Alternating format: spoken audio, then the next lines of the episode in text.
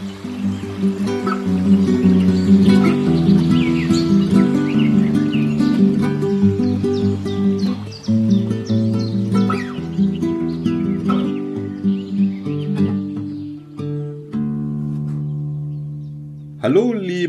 Hörerinnen und Hörer einer weiteren Folge der Interviews for Future. Noch zu Beginn des Jahres 2022 ähm, wollen wir uns heute sehr weit in den Süden des Planeten wagen und zwar vor allem in die Antarktis. Und dazu habe ich mir Hartmut Helmer vom Alfred Wegener Institut eingeladen. Hallo Hartmut.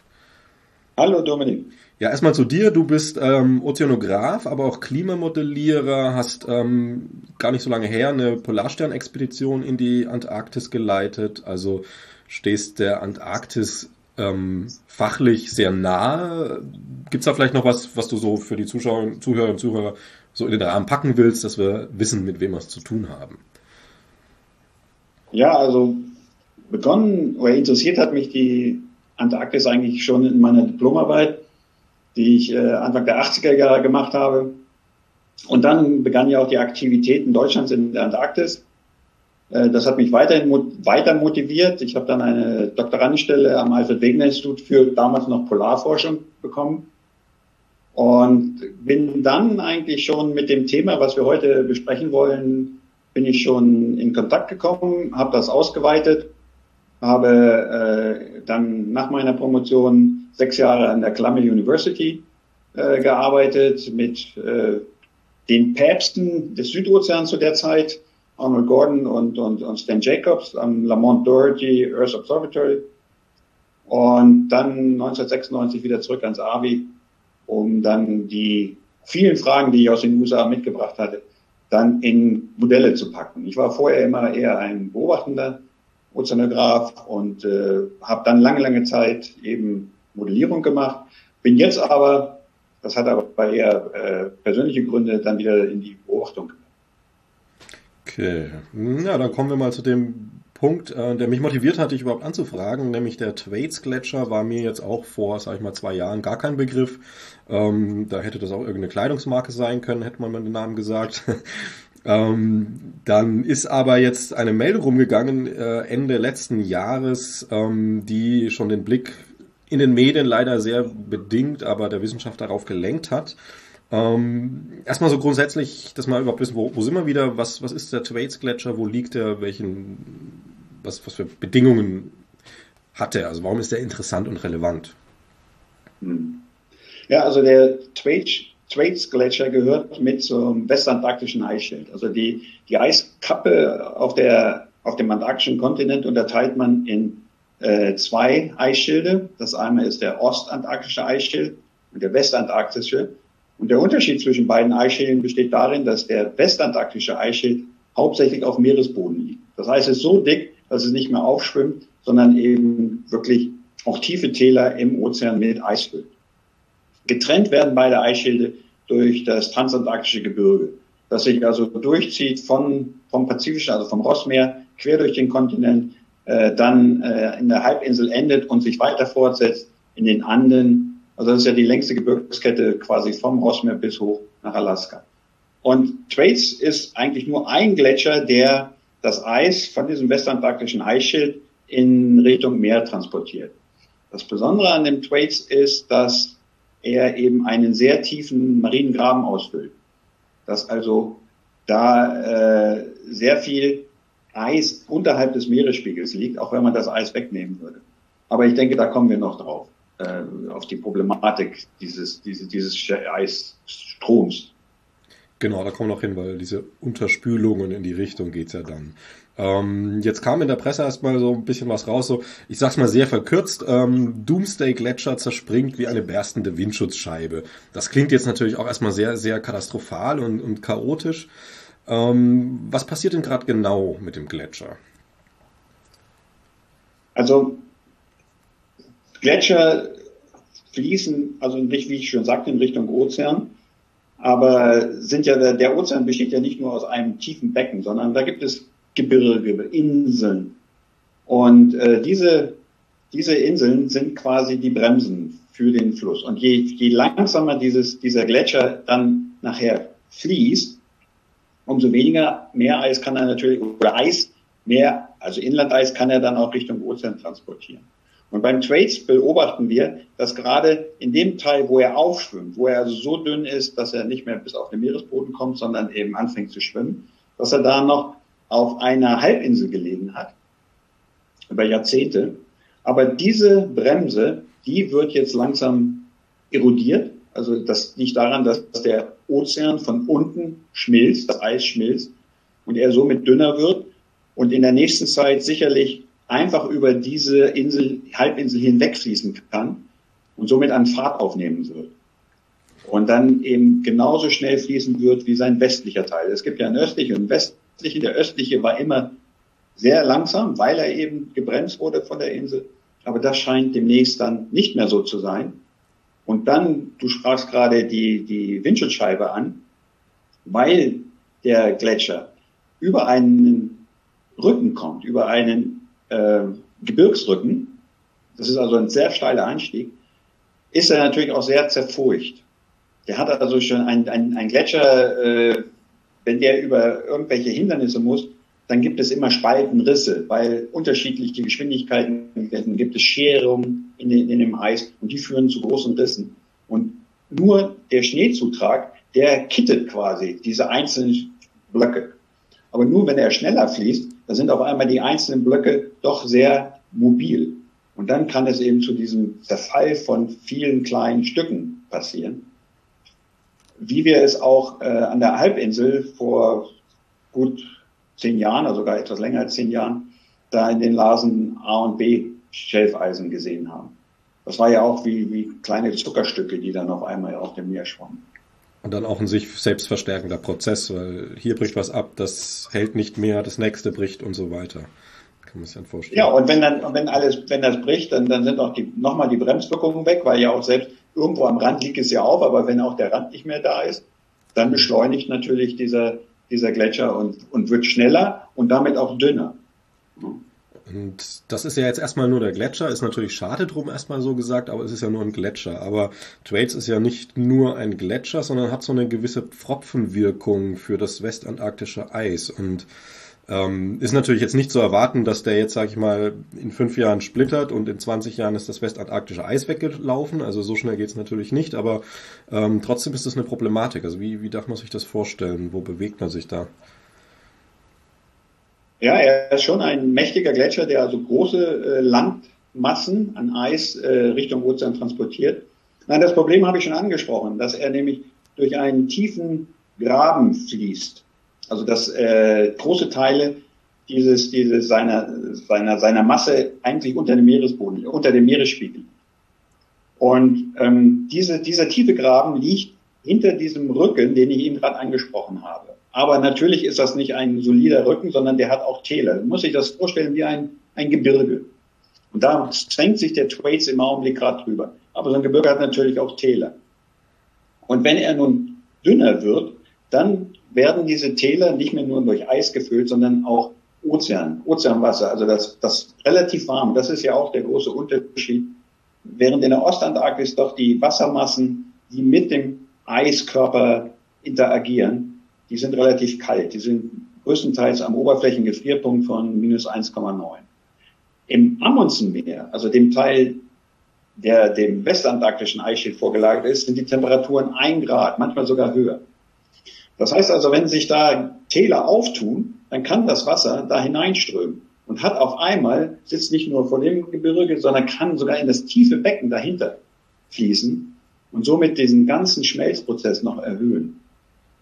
Und das reicht dann, also es fließt quasi unterm Gletscher und unterm Eis wirklich tief rein, unter, unterspült ähm, den Gletscher und unterspült dann auch westantarktisches Eis, also auch hinter den Gletscher. So dass, ja. dass wir dann quasi, naja, eine, eine bildlich gesprochen trojanisches Pferd. Das ähm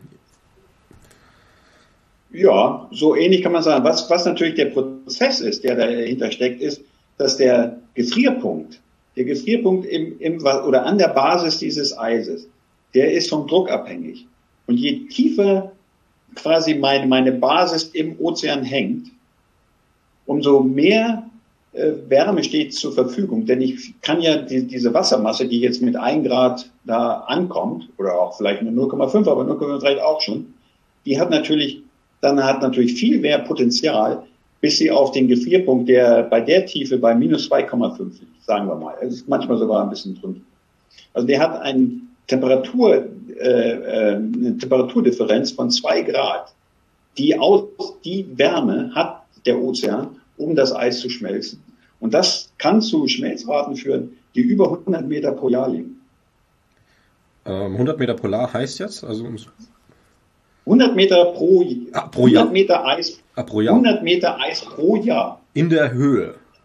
Also von unten ja, rauf. Ja, genau. Okay. Also das, man, man sieht also schon. Das, das, wenn, der, wenn der Gletscher nicht fließen würde, wäre er nach einem Jahr 100 Meter äh, dünner.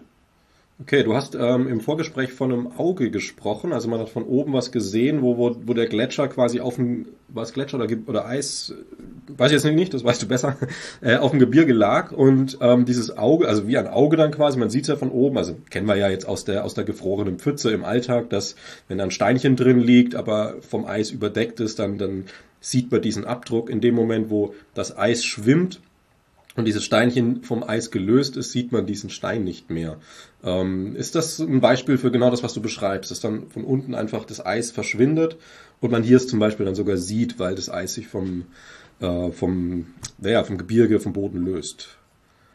Ja, also das ähm, Phänomen haben wir beim Nachbarn äh, beobachten können, nämlich dem Pine Island Glacier. Mhm. Der Pine Island Glacier war eigentlich viel früher in den Medien als, als Thwaites weil da nämlich, äh, da waren, war ich sogar daran beteiligt. Wir haben eine Expedition in die Bucht gemacht und dort äh, dann das Meereis spielte nicht so richtig mit. Wir hatten nur drei, wir haben nur drei Stationen an der 40 Kilometer breiten Schelfeiskante gemacht. Aber allein diese drei äh, Messungen haben gezeigt, dass dieser Gletscher, Pine Glacier, mit äh, Wassermassen zu tun hat, die im 1 Grad warm sind. Und da haben wir dann schon gesagt, also die haben, das ist ein Trog, die können da reinfließen, die Wassermassen, der muss schmelzen. Und dann haben wir in Satellitenbildern eben die äh, aus den 70er Jahren dieses Auge, was du ansprachst. Also wenn äh, Eis um ein, ein Hindernis äh, schließen muss, dann bleibt da so ein, quasi so ein Auge in den Satellitenbildern. Und dieses Satellit, dieses Auge war dann in den 90er Jahren verschwunden. Das war nicht mehr da. Und dann haben wir gedacht, ups, das sieht so aus, als wenn zu dem Zeitpunkt in den 70ern das Eis da noch aufgelegen hat. Und dann äh, in den Anfang der 2000er Jahre haben die Briten dann ein autonomes Unterwasservehikel, Autosub kurz gesagt, in diese Kaverne schicken können. Das hat selbst navigiert und hat eben genau diesen Rücken entdeckt. Also das, was wir schon oben aus den Satellitenbildern und unsere Annahme, dass da eben warmes Wasser reinfließt, hat sich dann durch die Messungen zehn Jahre später, ungefähr Jahr 2004, hat sich dann bestätigt. Und diese Wassermassen haben eben Zugang zu der tiefen Grounding Line von dem äh, Grounding Line, Entschuldigung, ist ein Fachbegriff, das ist die Aufsatzlinie. Früher schauten die Glaziologen dann immer von der Schelfeiskante ins Landesinnere, sind dann auf dem Eis gefahren, auf dem Schelfeis, und da plötzlich, wo sie keinen Ozean mehr hatten, sondern wo dann das Eis auf dem Boden auflag, das nannten sie Aufsatzlinie. Mhm. Heißt im Englischen Grounding Line. Na gut, verständlich. Ja. Ja, andersherum gesagt, wenn du vom Landesinnere guckst, ist das der Punkt oder die Zone, äh, wo dann dieses dicke Eis fängt aus, äh, anfängt auszuschwimmen. Okay, und da so und, und ne? ja bitte. Ja. Ja, und, und, und das war eben Pineline Glacier und äh, das hat sich alles bestätigt. Mittlerweile weiß man eben das und da kommen die 100 Meter pro Jahr her, dass also äh, diese warmen Wassermassen um diesen Rücken herumfließen können und dann zwar nicht mehr mit 1 Grad, sondern nur noch mit 0,5. Aber wie ich schon sagte, das sind immer noch eine Temperaturdifferenz bis zum Gefrierpunkt äh, von zwei Grad und die können dann Schmelzraten von bis zu 100 Meter pro Jahr erzeugen. Naja, eben darum geht's ja. Ich meine, das ist einfach ein Schmelz, na, Gefrierpunkt halt überschreitet. Und gefrorenes Wasser ist halt was anderes, als wenn es dann eben wegtaut. Ähm, das ist jetzt erstmal Antarktis, ist natürlich so gesehen auf jeden Fall naja, ein Prozess, der passiert, schade und so weiter und so fort. Ähm, bevor wir jetzt mal auf die Folgen für, für darüber hinauskommen, ähm, mal die Zeit, Zeit außen vor. Also grundsätzlich, ähm, es sind ja große Prozesse. Also ist das aufhaltbar? Ist das ein, ist das ein Schritt, der sich wieder, wieder einfangen wird? Ähm, also hier schmelzt jetzt ein Teil ab und dann, dann bleibt das auch wieder stehen? Oder sind wir hier in einem Prozess, der ähm, auf welche Zeitspanne auch immer sich fortentwickeln wird und bis wohin reichen wird? Also was, was sind da die Prognosen? Hm. Ja, das ist immer natürlich noch Gegenstand der Forschung. Das ist ein sehr aktuelles Thema, ne, äh, wie der Klimawandel sich eben auf die Dynamik und die Massenbilanz des antarktischen Eisschildes auswirken wird. Äh, vor ein paar Jahren hätte ich noch gesagt, der Prozess ist nicht aufzuhalten, gerade nicht im äh, Amundsmeer, wo eben schon die warmen Wassermassen auf dem Schelf vorhanden sind. Und die kriegst du nicht wieder runter vom, vom, vom, vom Schelf. Einmal drauf, dann ist die dichte Barriere, die quasi an der kontinentalen Schelfkante liegt, die ist durchbrochen und das warme schwere Wasser aus dem offenen Ozean kann ungehindert bis eben an die Grounding Line ähm, fließen. Mittlerweile äh, benutzen wir aber auch, das war eben basierend auf Modellen, die quasi einen dynamischen Ozean hatten, aber kein dynamisches Eis. Mittlerweile sind wir soweit, eben auch durch viele äh, EU-Töpfe, die uns fördern, äh, die Modelle zu koppeln. Also sowohl ein Ozeanmodell, ein Ozeanmodell mit einem Eissheet-Modell, was dann natürlich Schelfeis hat, zu koppeln. Und da sehen wir natürlich, dass es da Wechselwirkungen gibt. Dass wenn ich, ich sprach schon an, der, der Gefrierpunkt äh, hängt von, von, von der Tiefe des Eises ab, aber wenn ich natürlich viel schmelze, dann wird das Eis auch dünner. Das heißt also, mein Gefrierpunkt von minus 2,5 wandert langsam bis auf minus 2 oder so sodass also diese Spanne noch wieder geringer wird. Und diese Zusammenhänge, inwieweit vielleicht das Schelfeis oder das Eis selbst äh, doch wiederum einen vielleicht äh, verlangsamenden äh, Prozess in Gang setzt oder das vielleicht verhindert, will ich nicht sagen, aber zumindest vermindert, das äh, ist, ist immer noch Gegenstand wirklich aktueller Forschung. Also könnte sein, dass ich, dass sich quasi einpendelt. Also man sagt, der Druck ist zu groß, das warme Wasser ist drunter, das schmilzt, das schmilzt, der Druck schwindet und dann bleibt das an, an so einem Pendelmittel stehen, wo dann halt Druck und, und Temperatur sich wieder, naja, ausgleichen ist das falsche Wort, aber halt Gut. einpendeln. Nee, ein guter Punkt, den, den du da brachtest eben. Ähm, natürlich ähm, kann eine, eine Chefeisbasis, also der, wirklich die Unterseite, nur dann so schnell nach oben wandern, wenn von hinten nichts nachrückt. Solange von hinten immer dickes Eis ankommt, dann ist es, spielt es natürlich keine Rolle. Ne? Mhm. Denn dann hast du immer dieses dicke Eis und immer die, die Basis des Schelfeises in, sage ich mal, 1500 Meter Tiefe unter dem Meeresspiegel. Aber, aber wer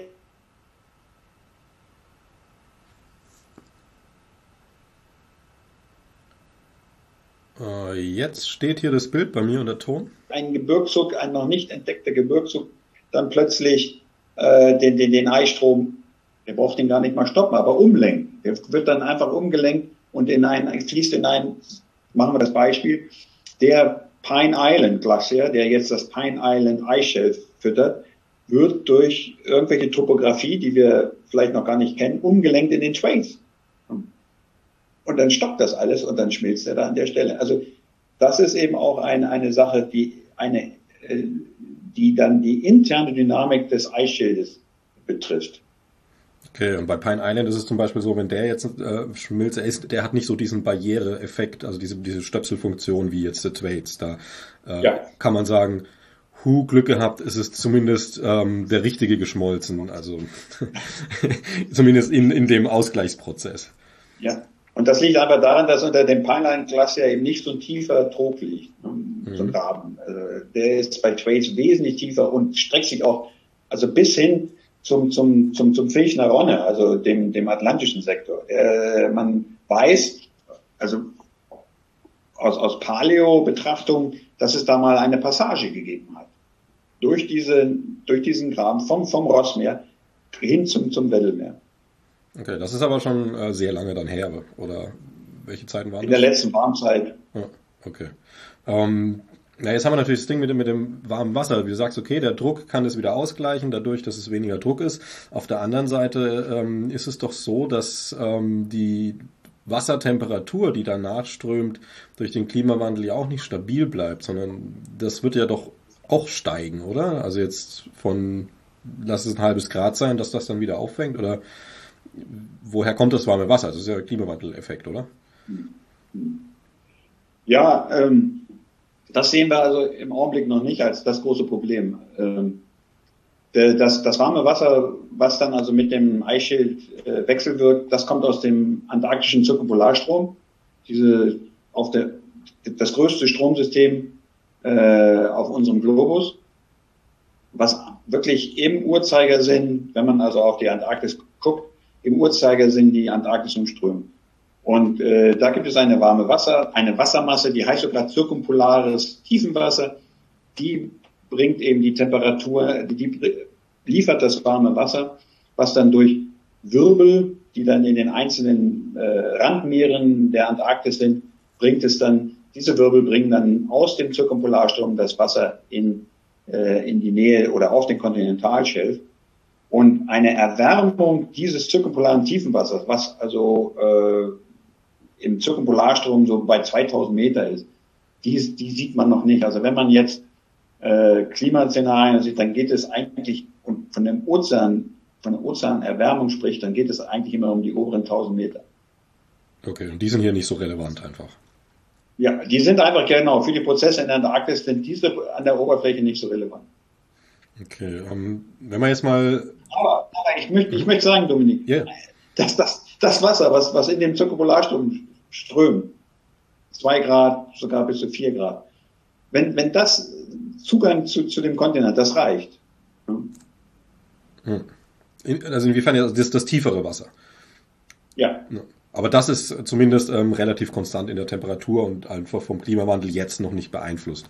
So, das ist halt äh, dieser, dieser Gedanke, den wir gerade hatten, äh, mit, mit es könnte sich einpendeln, dann nicht, äh, sag ich mal, in den nächsten 50 Jahren vom Klimawandel wieder, wieder ähm, weggekrätscht wird, sondern da sind wir in so tiefen Tiefen. Ähm, ja, du hattest schon gesprochen von der Amundsensee und äh, Amundsen, Entschuldigung, von, von Larsen 123. Ähm, das sind ja auch an der, an, der, an, an der Halbinsel, die unterhalb von Südamerika hochgeht und auch ein Teil dieses Rückens ist, äh, dieses Gebirgsrückens, der sich da komplett hochzieht. Und da Transantarktische Gebirge. Mhm, und da ist das ja schon passiert, was wir jetzt bei Thwaites so ahnen oder beobachten. Wie hat sich das da so gezeigt? Also was, was genau ist da passiert? Weil es ist ja ein bisschen ein Blick in die Zukunft Ja, Trades. aber gerade, das ist interessant, aber die Prozesse, die zum Zerfall von Lasen A und B mhm. und C, Lasen C ist eben auch dicht davor, das ist ein anderer. Also wir haben einige Polarstern-Expeditionen in dieses Meeresgebiet äh, schon durchführen können. Leider immer nicht sehr optimal, äh, nur wenige äh, Messungen machen können. Aber wir haben auf dem Kontinentalschelf, also das ist ja dann das westliche Weddellmeer, haben wir noch keine hohen Temperaturen gefunden, also erhöhte Temperaturen. Das, die Temperaturen auf dem Schelf liegen maximal bei minus 1,5, wenn nicht sogar am Gefrierpunkt von minus 1,9. Man geht davon aus, dass die beiden Schelfeise an der antarktischen Halbinsel, also Larsen A und B, durch eine andere Erwärmung äh, zerfallen sind, nämlich durch eine atmosphärische Erwärmung. An der Spitze der antarktischen Halbinsel beobachten wir mit die stärksten Erwärmungen auf dem Globus in den letzten 50 Jahren. Das liegt daran, dass einfach die Winde aus einer anderen Richtung kommen, mehr aus nördlicher Richtung und dann eben aus dem pazifischen Raum warme Wassermassen Richtung Antarktis blasen, so dass es auf den, La auf den Lasenschelfeisen zu Oberflächenschmelzen kommt. Also in den Sommermonaten haben wir sogar mittlerweile Regen. Letzt, vor, weiß gar nicht, letztes Jahr, es letztes Jahr, als das die Meldung umging, dass zum ersten Mal Regen äh, auf den Stationen da an der Halbinsel und äh, äh, stattgefunden hat. Das schmilzt also den Schnee, den Schnee haben wir hier im Winter, der Schnitzel. Und auch da äh, an der Halbinsel ist der, den, der auch, findet auch der Prozess, den ich schon für Thwaites geschildert habe.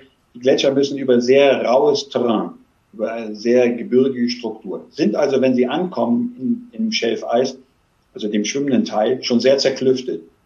Und nur der Schnee hat das wieder alles gekittet. So, und wenn natürlich dann Schmelzwasser kommt, dann wird A, der Schnee geschmolzen und das, das, das, das Wasser, das kann ja nicht weg, das läuft in diese Spalten rein. So, wenn es nicht ganz durchfällt schon gleich, weil es eben, äh, weil das ein Spalt ist, der bis zum Ozean geht, bis zum Meer, bis zum Meer unten geht, mhm. dann bleibt es da drin hängen und fängt im Winter an zu frieren. Und dann hat man die uns auch bekannte Sprengung. Okay, naja, das kennt man ja von Hausritzen, Gebäude, solchen Geschichten, ne? Also. Ja, ja, genau. Ja. So, und so nimmt man an, dass also die Lasen A und B durch diesen Prozess, also im Sommer schmelzen, Schmelzwasser ist äh, in das Eis eingedrungen, das ist im Winter gefroren und hat dann diese Ursprünge, die Blöcke, die schon so als Block eben mal reinkamen, dann wirklich äh, zersprengt. Und deswegen waren auch die Bild Satellitenbilder äh, sahen aus, wie, als wenn da Zuckerstücke, also Zuckerwürfel auf dem Wellenmeer schwammen. Ja, da kam ja auch dieser eine, ich weiß gar nicht, wie hieß, aber ein ganz großes Stück, das kam auch aus Larsen, oder? Das da sehr weit getrieben ist ähm, vor ein paar Jahren. Ähm Wann war das? Vor drei Jahren oder so? Äh, ist, ist, genau, das ist aber von Larsen C gekommen und mhm. das sagte ich ja. Also ähm, Larsen A und B, die existieren so gut wie gar nicht. B hat noch eine kleine Ecke. Aber dieser Prozess, den findet man jetzt auch auf Larsen C, sodass man also annehmen kann, dass äh, auch Larsen C, wenn die Erwärmung weiter fortschreitet, demnächst also äh, gefährdet ist. Larsen C ist etwas größeres Schelfeis und da gibt es eben Prozesse unterm Eis selbst, die nicht nur zum Schmelzen, sondern auch wieder zum Frieren des Wassers führen. Wenn nämlich das Wasser, sage ich mal, wenn die Wärme rausgelutscht ist und es am In-situ-Gefrierpunkt ist und ich es dann wieder noch in noch geringere Drücke bringe, dann fängt das Wasser an zu frieren. Also, und diese, diese Kristalle, das, das Marineeis, so nennt man dieses Eis, das hat so eine kittende Funktion für Lasen. Nur ist nur die Frage, wie lange dieses äh, Marineeis noch gebildet wird, um dann auch nicht mehr als Kitt zu wirken und dann auch Lasen C zerfällt. Okay, ähm, nur mal so für die Einschätzung. Jetzt nehmen wir mal ähm, das Schelfeis ganz, ganz komplett Westantarktis. Wenn das jetzt, was es natürlich nicht auf Hoppla Hopp tut, aber nur mal um die Größenordnung zu haben, wenn das jetzt wegschmilzt, äh, welchen Meeresspiegelanstieg, wo redet man da, also wovon redet man da, wie viel, was, was ist das für ein Impact dann auf die Ozeane? Das ist ja auch was, was die Menschheit dann interessiert. Ja, also äh, neueste Berechnungen sprechen von 3,3 Metern. Okay. Global Meeresspiegelanstieg. Und das ist jetzt das reine Schelfeis?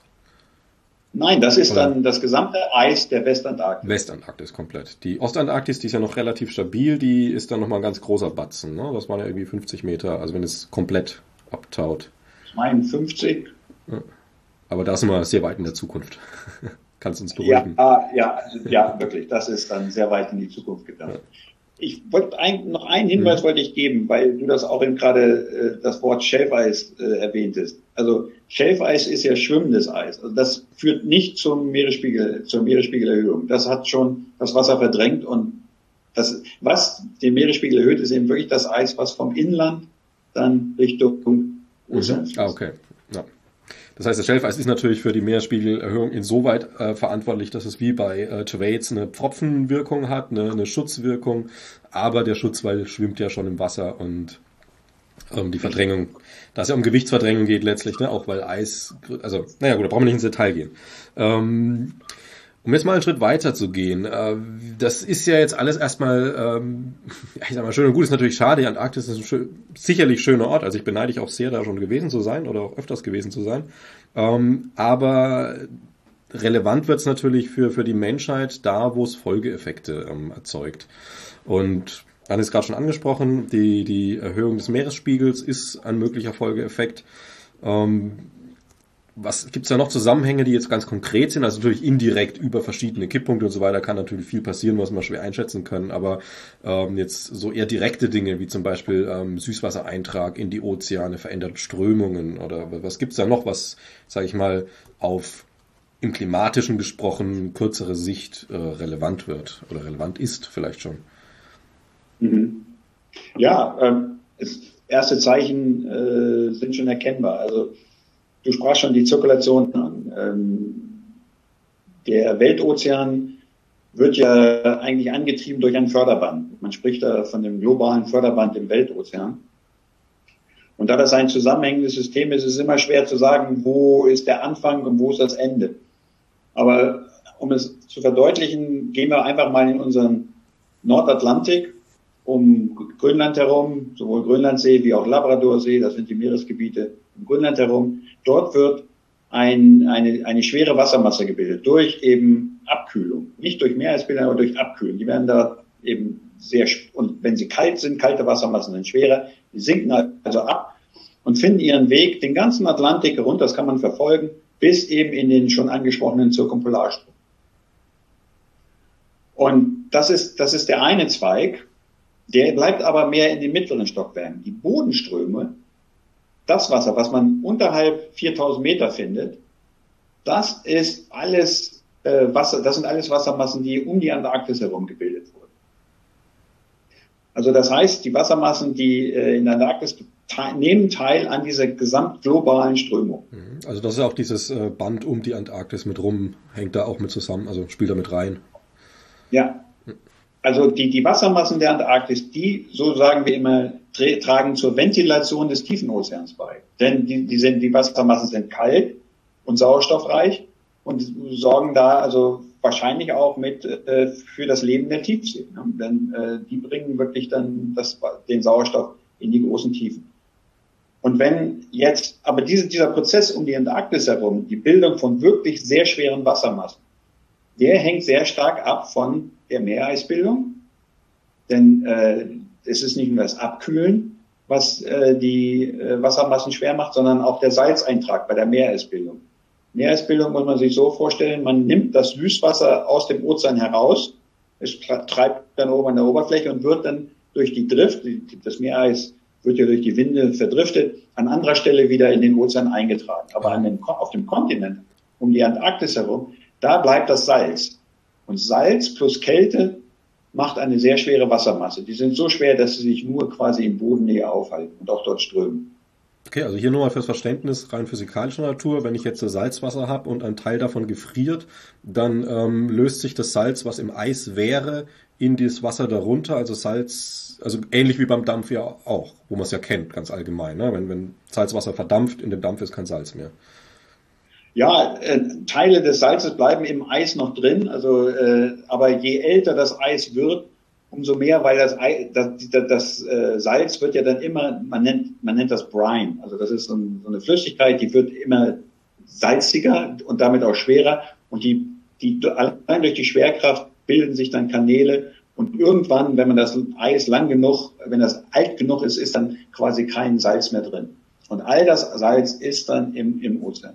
Also der gleiche physikalische Effekt, den wir jetzt auch irgendwie im Winter benutzen, wenn wir mal unsere, unsere Straßen salzen, weil da ja auch das geeiste, also das Eis, das Eis durch das Salz aufgelöst wird. Und also ich stelle es mir jetzt nur so vor, ähm, um es ein bisschen greifbarer zu machen, dass ich jetzt diesen Block habe äh, mit, mit schwimmendem Eis, ist noch Salz drin, schon weniger. Und jetzt äh, habe ich vielleicht meinetwegen äh, relativ weit oben in dem Block ein sehr salziges Stück. Das löst aber das Eis zu Wasser und das wässrige schwere, salzige tropft dann durch den ähm, Eisberg zum Beispiel durch. Und somit geht Salz, vor allem sehr salziges Wasser unten raus. Also so ja. in etwa. Okay. Ja. Naja, und dann haben wir bestimmt auch Einflüsse, ne? also Salzwasser, also salziger, weniger salzig ist ja auch nicht nur auf Strömungen, sondern tatsächlich auch auf Ökosysteme. Also ja.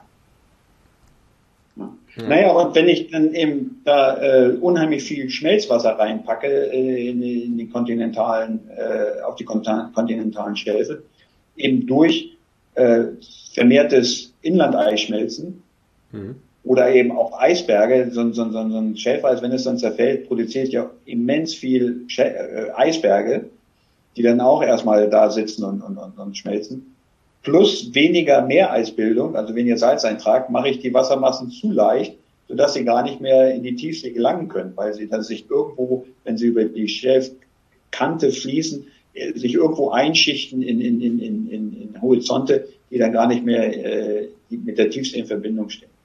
Okay, also zum Beispiel auch wieder antarktische Becken. Ja, ähm, ist es auch ein relevanter Effekt, dass, also jetzt haben wir ein Schelfeis, dann bricht ein Stück ab, das wird zum Eisberg, der Eisberg treibt dann davon, meinetwegen 1000 Kilometer nördlich, bis er dann irgendwann da richtig wegschmelzt. Ähm, ist auch diese, diese Verbreitung ein, ein relevanter Effekt oder Effekt oder ist es, sag ich mal, relativ wurscht, ob die jetzt äh, wegtreiben und schmelzen oder vor Ort schmelzen würden? Also diese Verteilung und Verbreitung. Ähm, auch dazu haben wir Modelle. Wir mhm. haben hier am Atelier-Institut äh, mittlerweile ein sehr gutes äh, Ozeanmodell, in dem auch Eisberge Berücksichtigung finden. Also da können Eisberge driften, schmelzen und eben ihr Süßwasser an den Ozean abgeben. Und wir haben eben festgestellt, was auch Sinn macht, äh, die Eisberge, die aufgrund von, von, von, von flacheren Stücken, die, es gibt Eisberge, die liegen zehn Jahre oder wir haben da unten im, im Weddellmeer ein, ein Eisberg noch liegen, der ist 1986 gekalbt. okay. Der ist, der, der war so mächtig, der hatte einen Tiefgang von mehr als 300 Metern. Der ist da einfach auf eine Bank gelaufen und dort liegt er schon seit 1986. Okay, also, ja. aber, aber, aber das ist kein großer Eintrag. Wenn man das dann hochrechnen würde, wäre das ein geringer Eintrag pro Jahr. Mhm. Richtig schmelzen tun die Eisberge eigentlich erst, wenn sie dann in den Zirkupolarstrom kommen, wenn sie also wirklich mit wärmeren Wassermassen in Kontakt kommen, wenn sie mit, mit Wellen, also Wellenbewegung führt auch sehr äh, zu, zu, zu dem Zerfall von Eisbergen. Wegen mehr Kontakt des Wassers, des wärmeren Wassers dann dadurch, durch die Bewegung. Ja, und dadurch, dass, dass die Wellen natürlich, die, die, die, die haben natürlich äh, eine größere Wucht, äh, hm. die, die, die unterhöhlen auch manche Kanten, dann wird, wird auf der Wasserlinie unterhöhlt und dann hängt, dann hat man Überhänge, dann brechen die Überhänge ab. Oder aber auch die generelle Bewegung, die, die, die, die langen Wellen, dann kommt es doch zu Stress äh, im, im Eisberg. Und wenn der dann irgendwelche schwachen Stellen hat, dann zerbricht er an dem. Ähm, was ich schon länger beobachte, ist, ähm, das mag vielleicht ein bisschen, ich sag mal, negatives Cherrypicking sein, aber fällt es immer wieder auf, dass ähm, Prognosen, Klimawandel ganz allgemein, also jetzt gehen wir mal auf den ganzen, alles Mögliche, was so passiert, ähm, dass die von der Realität doch immer, oder oftmals, nicht immer, aber oftmals doch auch drast, also bis zu drastisch ähm, überholt werden.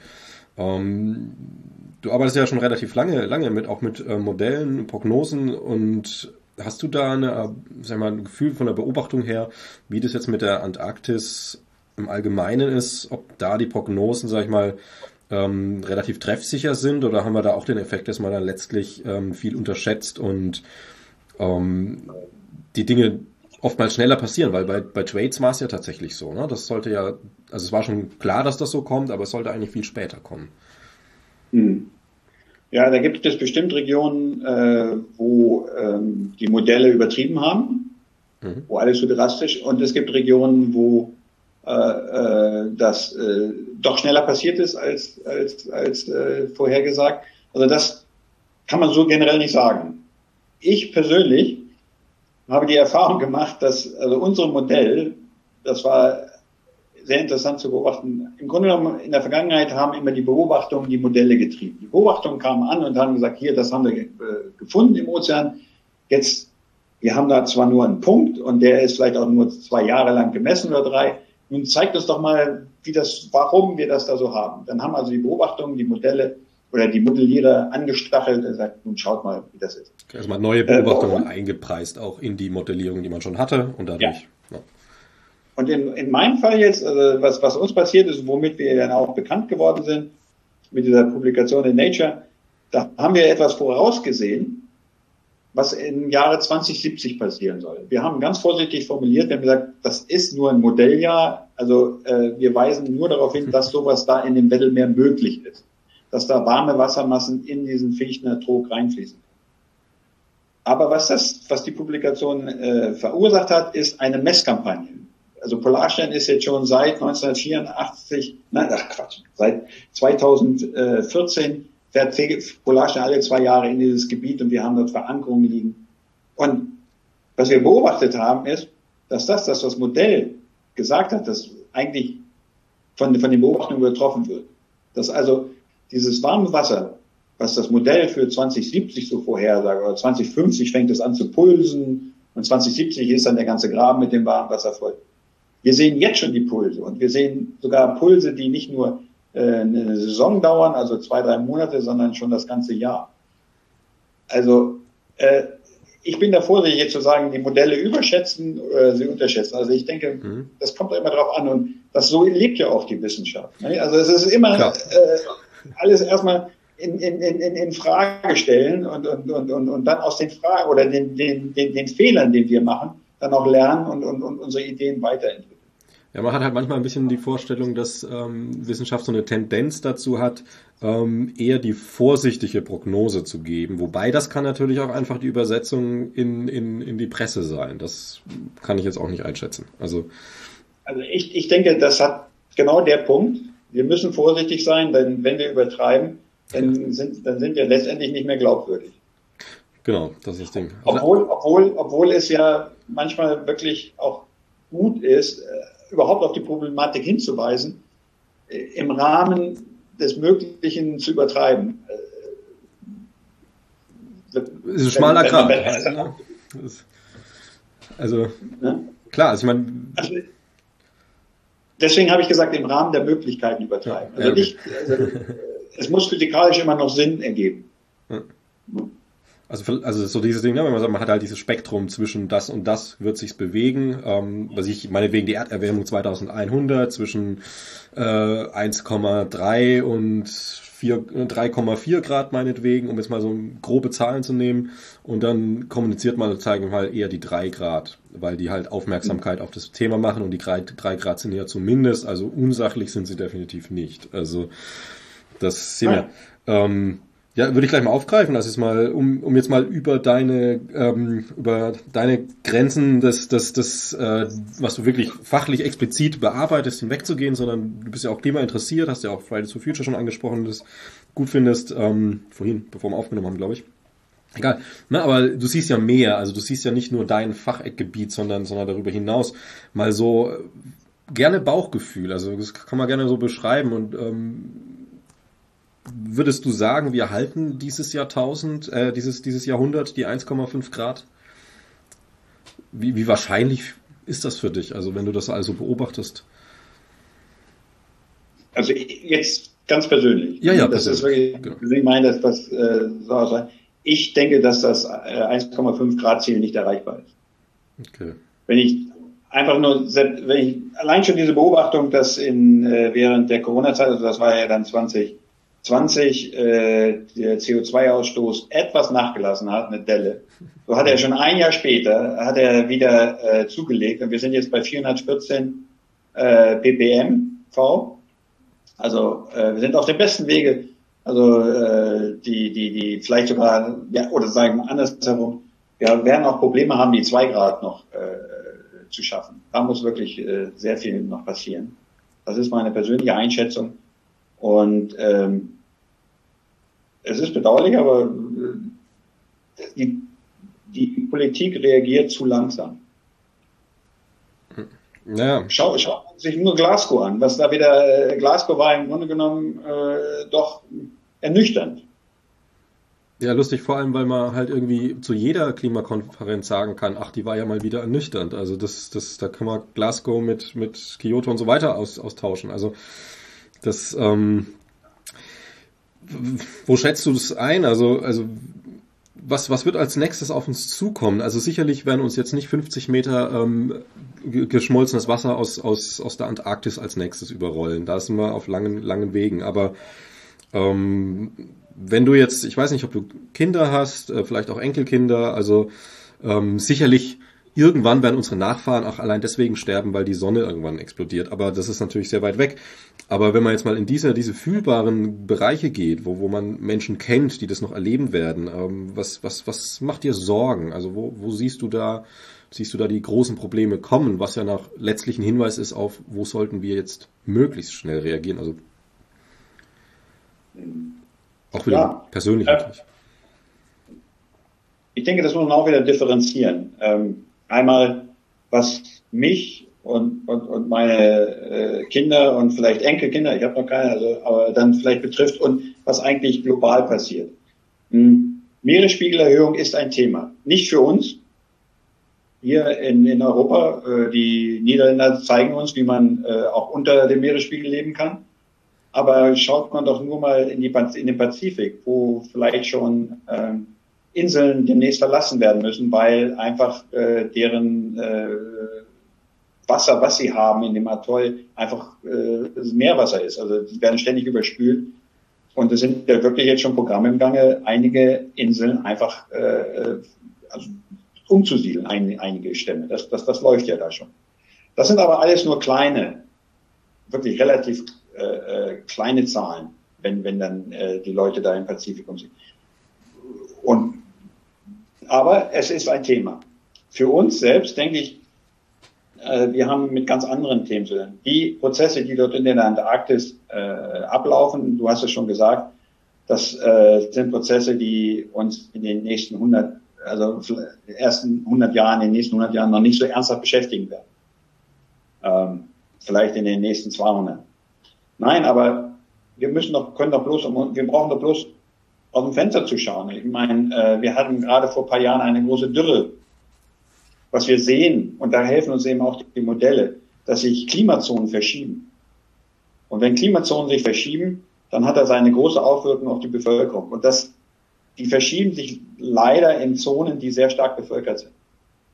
Äh, und entweder durch enorme Niederschläge, Überschwemmungen oder aber Dürre. Und ich denke, dass wir in, den, in der Zukunft, das ist jetzt wieder mein persönlicher, meine persönliche Meinung, wir zwei große Probleme haben. A, die Wasserversorgung und die, und die Weltbevölkerung mit sauberem Wasser noch zu versorgen. Das wird sehr schwer. Und weil das eben sehr, sehr schwer ist, die Probleme der Migration. Die wir ja schon sehen. Also auch in größerem Stile. Als also jetzt zum Beispiel Madagaskar ist ja was, also wenn die da alle wegkommen können würden, würden sie es tun. Und es kommt ja auch viel aus Afrika schon, was jetzt nicht vor Krieg flieht, sondern eben vor diesen Effekten. Ja, ne? ja aber auch äh, aus, dem, aus, aus, aus den Regionen Bangladesch und, und, und, und, und, und Indien oder aber auch da der, der ganze äh, Nahe Osten, da, das, ist, das sind ja jetzt schon sehr aride äh, Gebiete. Also wenn es da noch heißer wird, dann sind die auch, kann man da auch kaum noch leben. Ne? Und dann müssen die Menschen da, da, da weg. Also das ist, das, das, das sind, das sind Probleme, die äh, als Folgen des Klimawandels man schon sehen muss und die uns hier in, in, in Europa wahrscheinlich eher treffen werden, als der Meeresspiegel ansteht. Äh, da sollte man vielleicht auch nochmal äh, zu erwähnen, wir sprechen immer nur von dem antarktischen Eisschild, wir haben hier noch einen auf Grönland. Grönländischen Eisschild gibt es auch, der ist auch gefährdet, der schmilzt auch sehr stark. Aber, und das ist jetzt wieder interessant, das Schmelzwasser aus Grönland wird uns hier in, in Nordeuropa, Nordseegebiet und so wenig ähm, äh, gefährden. Ganz einfach aus dem Grund, Massenanziehung. Da liegt im Augenblick so viel Masse auf, der, auf, dem, auf Grönland, dass diese Masse die Wassermassen anzieht. Also allein die, die Eismasse auf dem grönländischen Eisschild zieht so viel Wasser an, dass da ganz nur durch die Massenanziehung ein höherer Wasserspiegel existiert. Und wenn der jetzt wegfällt, diese Massenanziehung, weil die Masse nicht mehr da ist, dann sackt das also wieder zurück. Es ist ja keine Anziehung da. Mhm. Und, und, und, und, und das, die, die Nulllinie, die läuft ungefähr durch Großbritannien, so wie ich noch in Erinnerung habe. Also der, das Schmelzen des grönländischen Eischildes hat viel größere Auswirkungen auf die, äh, die Staaten, äh, die Länder im, im Süden und auch im pazifischen Raum. So hat man mittlerweile errechnet. Okay, weil das Wasser, was dann quasi, quasi einträgt in den Ozean, ähm, bei uns nur ausgleichend wirkt sozusagen und aber es ist ja trotzdem ja. mehr Wasser und irgendwo muss es hin. Und das geht dann. Ja, ja, und das geht irgendwo an. Und deswegen, also was uns hier wirklich, und deswegen finde ich es auch gut, dass wir weiterhin Antarktisforschung betreiben, das, das Schmelzen des antarktischen Eischildes betrifft uns hier in erster Linie. Okay, aus den gleichen Gründen. Also, ja, auch. Unter anderem. Also wir werden, wir werden diese Meeresspiegelerhöhungen dann äh, wirklich zu spüren bekommen. Okay, also mehr, mehr als meinetwegen Chile oder also. Ja, ja, ja, ja. Da unten diese okay. Spitze Südafrika äh, auch noch, vielleicht nicht mehr ganz so, aber Südamerika auf alle Fälle, ja.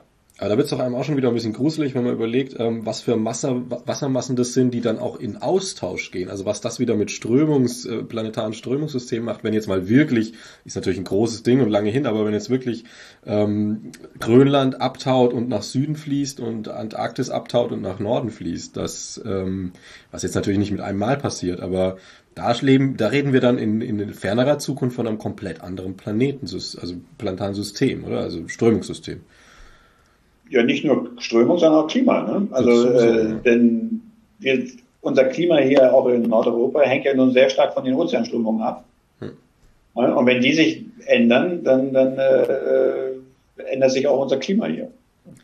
Ähm, du hast, hast eine Sendung mit Arte gemacht, ähm, Stefanie Arndt war auch dabei und ähm, jetzt zum Beispiel diesen Podcast, da verdienst du jetzt gar nichts dran, sondern es kostet dich ja nur Zeit, mal so gesagt. Ähm, ich weiß nicht, ob bei der Arte was verdient hast, ist ja auch schön. Aber jetzt mal so von der Seite, ähm, diese Aufklärung, die du da betreibst, ist das auch was, wo man jetzt mal auf der menschlichen Seite, also ich will da jetzt ganz konkret auch in Richtung der Zuhörerschaft so ein bisschen denken, die sich das vielleicht nicht traut, nicht zutraut oder gerne mal was sagen würde öffentlich, es aber nicht macht. Also dieses, dieses öffentliche Aufklären, tut es dir auch einfach gut? Also auf dieser emotionalen Ebene zu sagen, okay, ist das ein Gefühl, also gibt es auch das Gefühl, mehr zu tun, als du jetzt, sag ich mal, in Anführungsstrichen nur mit deiner Forschung tun könntest? Ähm, ich, ich muss sagen, dass ich mit dieser Kommunikation hm? relativ spät angefangen habe, weil eben wirklich äh, als Wissenschaftler hast, bist du nicht geschult, und äh, das, das, das, das, da gibt es schon einen ein, ein, ein, ein Schwellenwert, den man erst, oder eine Schwelle, die man erst überschreiten muss. Das hat sich in den letzten Jahren, weil wir eben auch äh, von unseren Geldgebern äh, gepresst werden, wir werden, wir werden aufgefordert, äh, in die Öffentlichkeit zu treten, ähm, sowas jetzt so Podcasts zu machen oder eben bei Arte TV mitzumachen. Und somit kommt man so langsam, äh, kommt, kommt eine Routine auf. Und ich muss wirklich sagen, jetzt auch nach dem Gespräch mit dir heute, ich hätte viel früher anfangen sollen, ja. Man hätte sich viel früher äh, wagen sollen. Es ist äh, Anfang schwierig, aber nachher äh, äh macht es auch Spaß. Ähm, und äh, besonderer Spaß, den wir nun hier nicht haben, aber ist äh, in die Schulen zu gehen.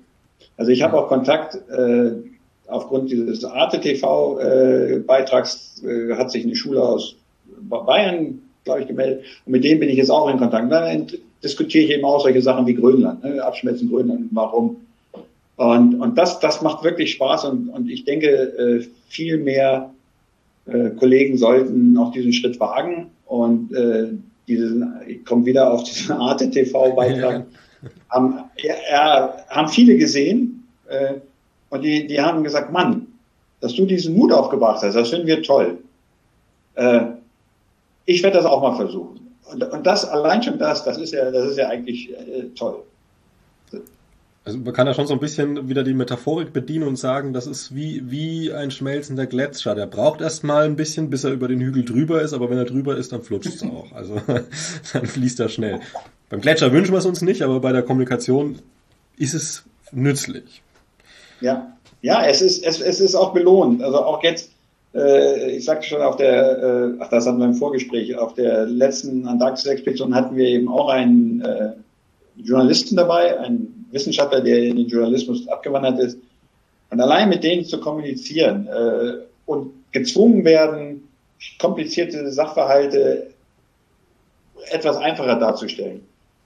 Das, das, das, das schult uns auch ne? und, und, und, und, und lässt uns auch nochmal drüber nachdenken. Und das, das ist, ja, es ist einfach erbaulich. Ja, vielleicht dann mal von der anderen Seite nochmal kurz. Ähm, jetzt, wenn jetzt hier Journalistinnen und Journalisten meinetwegen zuhören und sich denken, so, oh Gott, ich würde ja nie irgendwie ein Forschungsinstitut anfragen, ob ich mal meinetwegen auf der Polarstern mitfahren kann und da mal ein, ähm, ist, ist dann auch die Bereitschaft halt quasi von der Seite der Wissenschaft durchaus größer, dass man, dass das sich mehr verbindet. Also das, äh, weil es so schön es ist, wie du das machst, es kann natürlich im Grunde nicht deine Aufgabe sein, ähm, ich sag mal im Anführungsstrichen perfekte Journalismuskommunikation zu machen. Also bei dem Arte-Beitrag, das wurde ja journalistisch sehr begleitet. Du hast ja den Beitrag nicht selber produziert, sondern warst Teil ja. dessen. Also so wo die Wissenschaft ähm, in die Richtung des, des der, der, der Öffentlichkeit gehen sollte, oder ich meine, jeder wie er möchte natürlich, aber so prinzipiell ähm, wäre das dann auch wünschenswert, wenn, wenn Journalismus mehr Offensive zeigt in eure Richtung? Oder ist das schon viel zu viel und ihr müsst euch retten? Oder wo steht er da? Also, nein, also aggressiv äh, verhalten sich die Journalisten uns gegenüber noch nicht. Also wir haben jedes Mal, wenn wir äh, Expeditionen auch in die Arktis machen, haben wir immer sehr viele Anfragen von Journalisten, die gerne mitkommen wollen. Und so hatte ich auch bei meiner letzten Reise eben äh, zu entscheiden, nehme ich den oder nehme ich den mit, weil äh, natürlich wir in erster Linie Wissenschaft machen. Klar. Und, und, und, und, und obwohl Polarstern eben 50 äh, Betten zur Verfügung stellt für die Wissenschaft, aber wenn man dann zehn Arbeitsgruppen hat, dann ist das ganz schnell, ist das Schiff ganz schnell voll. Aber wir versuchen wirklich immer ernsthaft einen Journalisten oder auch Fotografen, Fotograf, Fotografie ist ja auch ein wunderbares Mittel, äh, Sachen äh, dann äh, darzustellen und auch zu, zu verbreiten. Versuchen wir solche Leute mitzunehmen. Da wo es halt geht. Ja, ähm, Hartmut, man könnte jetzt natürlich, also ich habe es definitiv jetzt bei dem Gespräch immer wieder gemerkt, so, uh, ähm, so ein kleines Studium in die Richtung hätte mir noch genützt für unser Gespräch an manchen Stellen, wo ich dann auch dachte, okay, hm, da wird es sehr komplex, aber spannende Sache natürlich und wichtig. Ähm, aber gibt's vielleicht noch was von deiner Seite, wo du sagen würdest, okay, das wäre dir jetzt, liegt dir jetzt noch auf dem Herzen, das würdest du jetzt gerne noch mitgeben und, und sag ich mal, sei es ein netter Gruß an irgendjemanden, der irgendwo wohnt, aber auch gerne noch was Inhaltliches. Ja, also was ich eigentlich äh, immer, was mich immer mehr äh, bedrückt oder beschäftigt, ist eben wirklich die, ähm, das, das Aufbäumen gegen den Klimawandel. Also äh, ich finde diese Bewegung äh, Fridays for Future finde ich also sehr gut. Ähm, ich habe äh, auch an mehreren Klimareport, diesen äh, I, I, ähm, IPCC?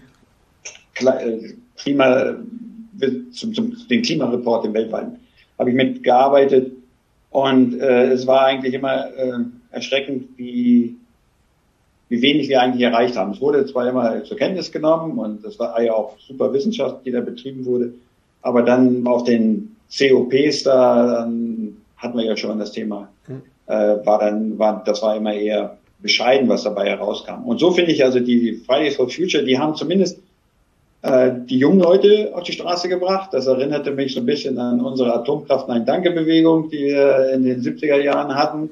Danach war es ja dann mit der Jugend, würde ich sagen, ein bisschen lau. Äh, da gab es nicht so die richtigen äh, Bewegungen. Aber jetzt äh, formiert sich da eine und das kann ich also nur begrüßen, dass also die jungen Leute, denn die betrifft es ja auch die sind wirklich dann betroffen, dass die sich wehren, äh, auch äh, Gerichtsprozesse in Gang setzen. Also alle Achtung, Hut ab.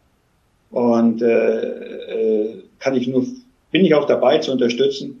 Und auf der anderen Seite bin ich auch ein bisschen bedrückt, weil nicht ich persönlich, ich habe es immer versucht zu, aber unsere Generation, meine Generation ja eben auch dazu beigetragen hat, dass überhaupt diese Situation erst so geworden ist, wie sie ist dass wir eben äh, in den 50er, 60er, 70er Jahren äh, eher auf die, auf das unser wirtschaftliches Wachstum geschaut haben als auf unsere Natur.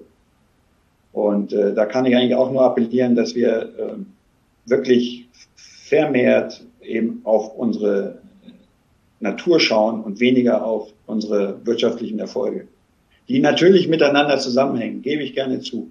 Aber es gibt genug Beispiele, wo eben beides möglich ist. Na genau, wirtschaftlicher Erfolg ist ja jetzt nicht per se schlecht, aber die Frage ist, zu welchem Preis? Ja, genau. Ne? Ja, und man kann ja auch wirtschaftliche Erfolge äh, dadurch erzielen, indem man eben regenerierbare Energien äh, äh, hier vorantreibt. Ne? Das ist auch ein wirtschaftlicher Erfolg. Und dann kann man sogar noch Weltmarktführer werden. Ja, genau, das ist eine gute Sache. Ja, ähm, ja. Wollen wir hoffen, dass das unsere Regierung im ganzen Querschnitt verstanden hat und da auch den, die Dringlichkeit, sage ich mal, verstanden hat und sich dementsprechend bewegen wird. Das werden wir sehen. Ja, ich hoffe, dass also jetzt durch Corona ist ja die ganze Situation überall, also auch bei uns in der Wissenschaft ja äh, etwas erschwert. Aber ich hoffe, dass diese Friday for Future Bewegung wieder Fahrt aufnimmt. Ne? Dass also wirklich sich jeden Freitag dann äh, Tausende von, von, von Schülern und Studenten dann wieder auf den Straßen finden. Ja, ich gehe von aus, das wird passieren. Also so wie ich die Szene sehe, also ich habe auch ein bisschen, ein bisschen Querschnitt, ne, in alle möglichen von Fridays, über, über Parents, über Scientists sowieso. Ähm, ich glaube schon, dass da, also man hat den Eindruck, dass das immer mehr, also vielleicht auch da fast wieder, wieder das gleiche, gleiche Metapher mit dem, mit dem ähm, Gletscher, der irgendwann Übersprung hat, dass das viel Zutrag kommt, viele Leute wollen und ähm, es füllt sich, es vernetzt sich, aber es kommt halt noch nicht so ins Rollen, weil eben äh, die Regeln, Corona-Regeln halt eingehalten werden wollen auch. Und ich kann mir schon vorstellen, also es ist natürlich ein bisschen Daumen drücken, auch man macht sich da natürlich selber Mut, aber ähm, kann mir schon vorstellen, dass wenn jetzt wirklich mal der Punkt kommt, wir sind äh, endemisch, ähm, wir können jetzt wieder mehr oder weniger frei leben, sagen wir mal, im Fahrstuhl noch eine Maske tragen und in den ÖPNV, ähm, dass das dann auch wieder sehr schnell äh, sehr breit und sichtbar wird. Ja. Also man kann ja, das zeigen ja jetzt auch schon die, die Demonstrationen für die Impfpflicht oder fürs Impfen. Man kann auch demonstrieren mit Tausenden von Leuten und trotzdem die Regeln einhalten. Das ja. ist ja mittlerweile auch. Klar. Ja. Na, wobei, äh, wenn, wenn, zehn, wenn sich eine Million impfen lassen am Tag und 10.000 ähm, für Impfpflicht demonstrieren und 5.000 gegen, dann in der Presse sind die 5.000. Weil die schauen halt irgendwie besonders schräg aus. aber gut, das ist halt ja, so. Aber, aber auch das hat sich in den letzten, in der letzten Woche oder den letzten 14 Tagen geändert. Also da mhm. gibt es dann auch Berichte schon von, also auch von in Dresden die Aktionen oder in Thüringen. Hamburg war ja jetzt am Wochenende äh, eine sehr starke Gegendemonstration. Also das kommt mittlerweile auch äh, in, der, in, in den Medien. Ja, wir können wirklich hoffen, eine Revolution, also hart gesagt jetzt, ähm, natürlich nicht gegen dich persönlich, aber eine Revolution ähm, der, der jungen Generation gegen, gerade auch deine Generation, ähm, nicht dagegen, aber, aber das Zepter aus der Hand nehmen, ein Stück weit, diese Welt zu formen. Also weil also so wie wir damals, also so wie wir damals, ich bin, habe zwar äh, erst Ende der 70er angefangen zu studieren, aber da war das die Bewegung schon fast vorbei. Aber wie eben damals die Studenten ne, gegen den Muff unter den Talaren, ne, mehr als unter den Talaren ist der Muff von mehr als 1000 Jahren, äh, um dann eine Änderung hervorzurufen. Also dies, dies, ja, ja, diese Bewegung äh, könnte wieder in Gang kommen. Ja, werden wir sehen. Ähm, das war jetzt ein sehr langes Abschieds Abschiedswort. Dann würde ich dir hiermit danken für das Gespräch und noch einen schönen Tag. Ja, ich danke dir auch und äh, auch dir einen schönen Tag.